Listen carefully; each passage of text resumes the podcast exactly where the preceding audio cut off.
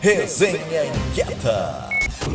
Segunda-feira, véspera de carnaval, e cá estamos nós para mais uma edição da Resenha Inquieta, chegando aos 12 dias do mês de fevereiro de 2024 e num oferecimento do Sim de Lojas Porto Alegre. A resenha de hoje que começa reiterando né, o pedido de socorro da Casa de Fado de Porto Alegre, até porque na semana passada a gente apresentou uma realidade que foi trazida pela inquieta Edna por esse motivo, tomamos a liberdade para lembrar e deixar bem à mão o endereço para ser acessado para quem quiser ajudar. Lembrando que essa vaquinha virtual está disponível no link que a gente deixa disponível na parte de texto aqui da resenha e qualquer valor pode ser doado, tá bom?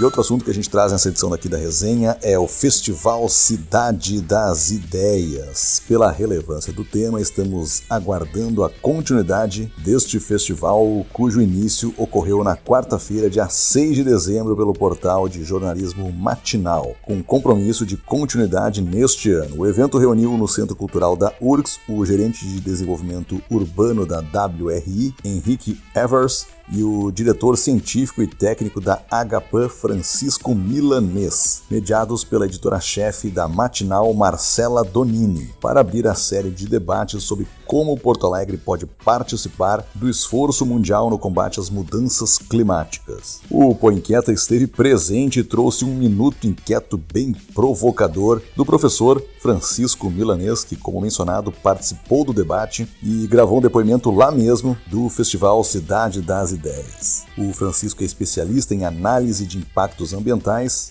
e falou sobre o papel da educação ambiental ampla nesse processo. Bom, nós estamos aqui no Festival Cidade das Ideias, falando sobre mudança climática, né? Enfim, toda essa problemática bem complexa que envolve as mudanças climáticas, e nós chegamos no fundo, ou pelo menos num momento importante do debate, que a educação ambiental é a fonte. Então eu queria dizer, dar um recado para a Inquieto, que a educação ambiental da qual nós falamos não é a educação ambiental formal que tem acontecido, mas é a educação ambiental transformadora, que permite às pessoas relacionar diretamente a sua vida com todas as questões que envolvem a cidade e através disso se transformarem e depois transformarem a cidade. Essa inquietude produtiva, eu diria, né, é a essencialidade para nós salvarmos a nossa cidade que já esteve tão alto cotada no mundo inteiro e que hoje está voltando a ser uma cidade medíocre e destruidora. Olha só, palavras bem fortes, bem pesadas do Francisco, né? Importante a gente trazer essa reflexão, que não deixa de ser uma preocupação também, né? O endereço para quem quiser acompanhar o vídeo da palestra completa tá na parte de texto aqui da resenha para assistir no YouTube, tá bom?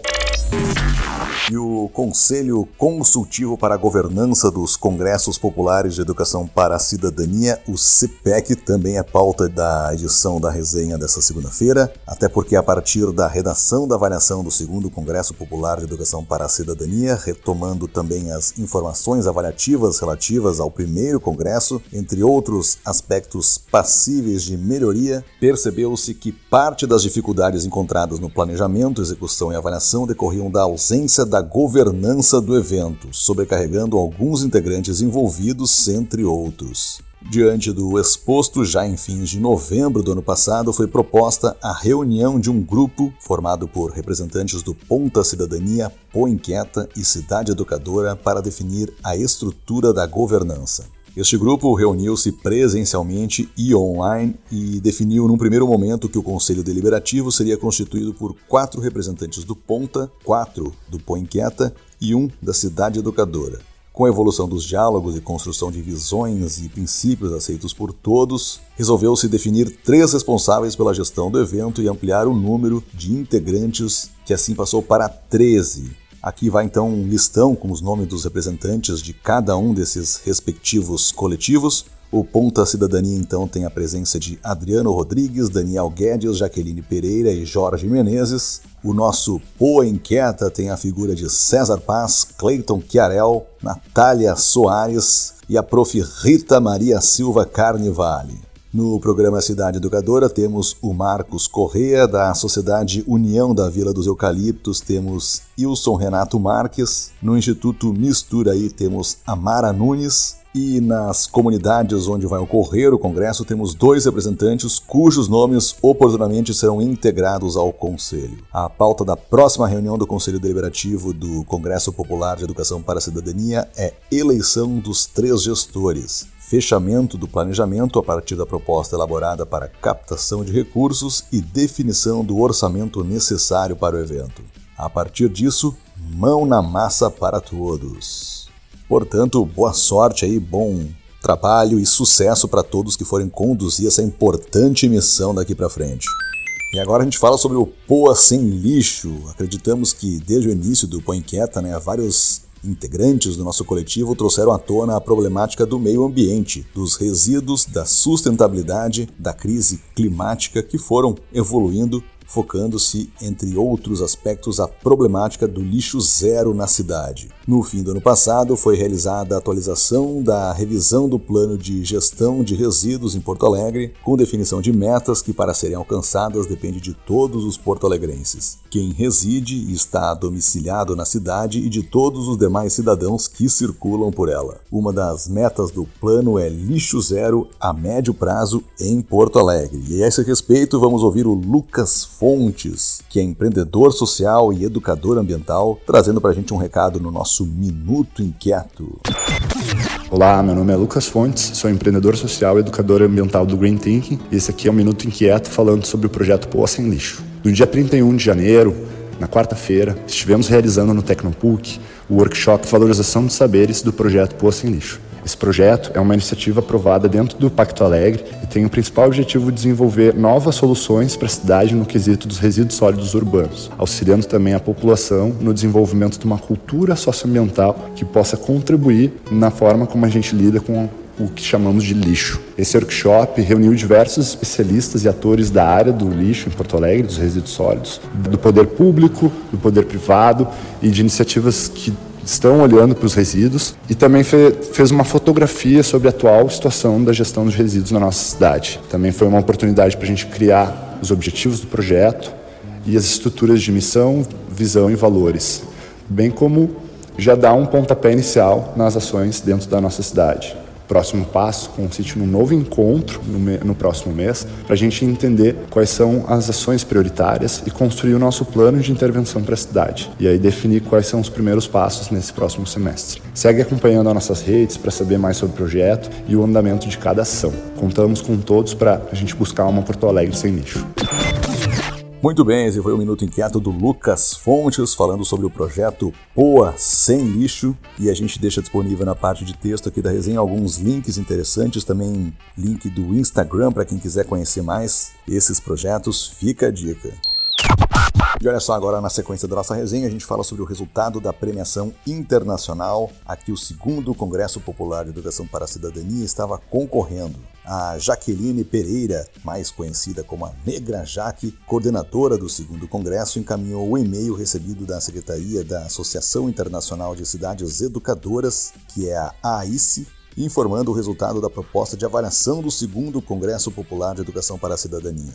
Em síntese, um júri internacional composto por especialistas na área e representantes do Comitê Executivo dessa que é a Associação Internacional de Cidades Educadoras, estudou as propostas das 66 candidaturas de 55 cidades e 11 países, incluindo Porto Alegre. Após uma complexa análise das iniciativas, o júri reuniu-se no dia 30 de janeiro. Dada a relevância, riqueza e pluralidade das experiências analisadas, a seleção não foi uma tarefa fácil. Finalmente, as deliberações do júri resultaram em vencedores da edição 2024 do prêmio as seguintes boas práticas. Cidade do México, no México, com subsistema de educação comunitária Pilares, Odivelas, de Portugal, com diálogo interreligioso, e Santo André, aqui no Brasil, com a pauta Água, Câmera e Ação, Educomunicação Socioambiental. Recebemos os agradecimentos pela participação e o incentivo para continuar trabalhando para promover a educação em valores na nossa cidade. Sem dúvida, experiências como apresentada pela sua cidade contribuem para a construção de ambientes mais educativos, cívicos e democráticos que permitam a boa convivência entre as pessoas, uma cultura de paz, de justiça social, de solidariedade, de participação, de consciência ambiental e de compromisso com o bem comum. E olha só que coisa mais interessante, a Feira Brasileira do Varejo, a FBV, promovida pelo Sim de Lojas Porto Alegre, lançou um e-book gratuito destacando insights e tendências apresentados na edição número 114 da National Retail Federation, a NRF, a maior feira mundial do varejo. O material oferece um panorama das principais inovações e novidades discutidas no evento, incluindo temas como inteligência artificial, experiência do consumidor, sustentabilidade e omnicanalidade, visando aprimorar as estratégias de negócio e proporcionar ideias para o varejo brasileiro. A Diana Linerti, inquieta Diana Linerti, que é head de comunicação e marketing do Cindy Lojas Porto Alegre, ressalta a importância dessas informações para o setor. O e-book intitulado NRF 2024 foi produzido em parceria com a área de marketing do Cindy Lojas Porto Alegre e está disponível para download no link que a gente deixa disponível na parte de texto da nossa resenha. E ao encerrar essa edição de hoje da nossa Resenha Inquieta, desejamos cumprimentar os aniversariantes do período de 5 de fevereiro até a data de ontem, dia 11. Quem vai dar esse recado pra gente é a Prof. Rita Carnevale, que fecha sempre a nossa edição da Resenha Inquieta com a sua mensagem de feliz aniversário e uma reflexão bem bacana pra gente começar a semana. Então, com vocês, a palavra da Prof. Rita Carnevale. Eu me despeço por aqui, a todos uma ótima semana e até a próxima. Estimados inquietos e inquietas, ao encerrar essa resenha, desejamos cumprimentar os as aniversariantes do período de 5 de fevereiro até ontem, com a permissão de destacar o aniversário de duas inquietas que, desde que ingressaram no POA, têm provocado mudanças, transformações e muitas reflexões nos seus grupos e no coletivo como um todo.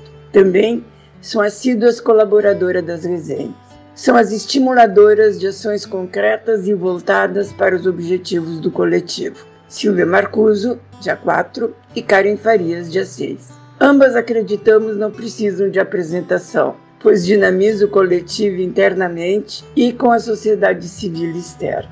Vou me valer de uma reflexão do Rubens Alves.